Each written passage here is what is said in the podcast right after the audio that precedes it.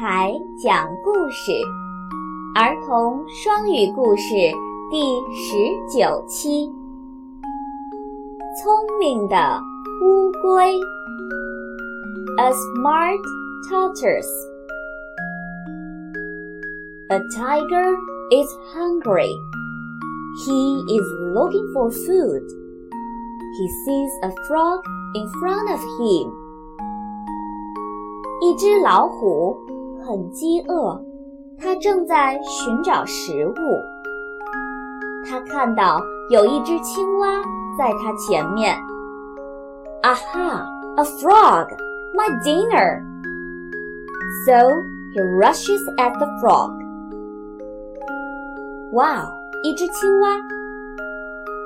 老虎说道：“这下我有晚餐啦！”于是。它扑向了青蛙。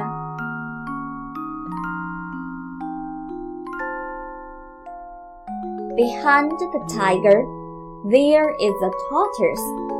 The little tortoise sees it. He bites the tiger's tail. 就在老虎的后面，有一只乌龟。小乌龟看到它要扑向青蛙，猛地一下。咬了老虎的尾巴。Ouch! cries the tiger, And he looks back. The frog hears the voice and jumps into water. 哎呦！老虎被乌龟咬了尾巴，疼得叫起来，并且回头望去。这个时候，青蛙听见了老虎的声音。迅速跳进了水里。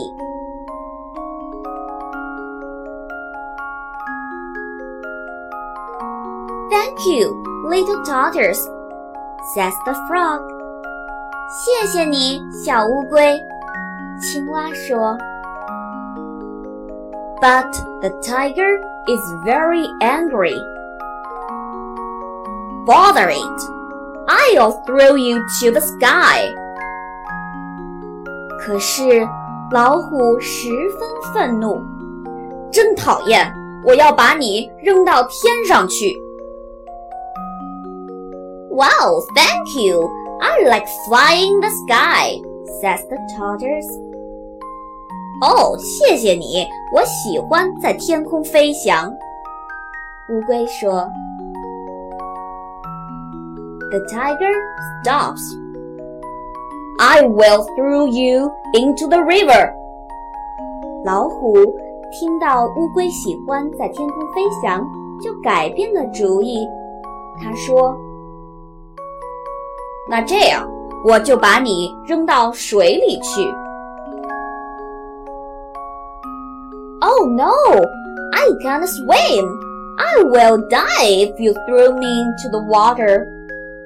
The tiger threw the tortoise into the water quickly. 哦，不不不！乌龟说道：“我不会游泳。如果你把我扔进水里，我会死掉的。” 老虎听到这儿，很快就把乌龟扔进水里了。yoko Thank you, Mr. Tiger. Bye bye. The tortoise and the frog swim away together。谢谢你了，老虎先生，再见啦！被扔进水里的乌龟和青蛙就这样一起游走了。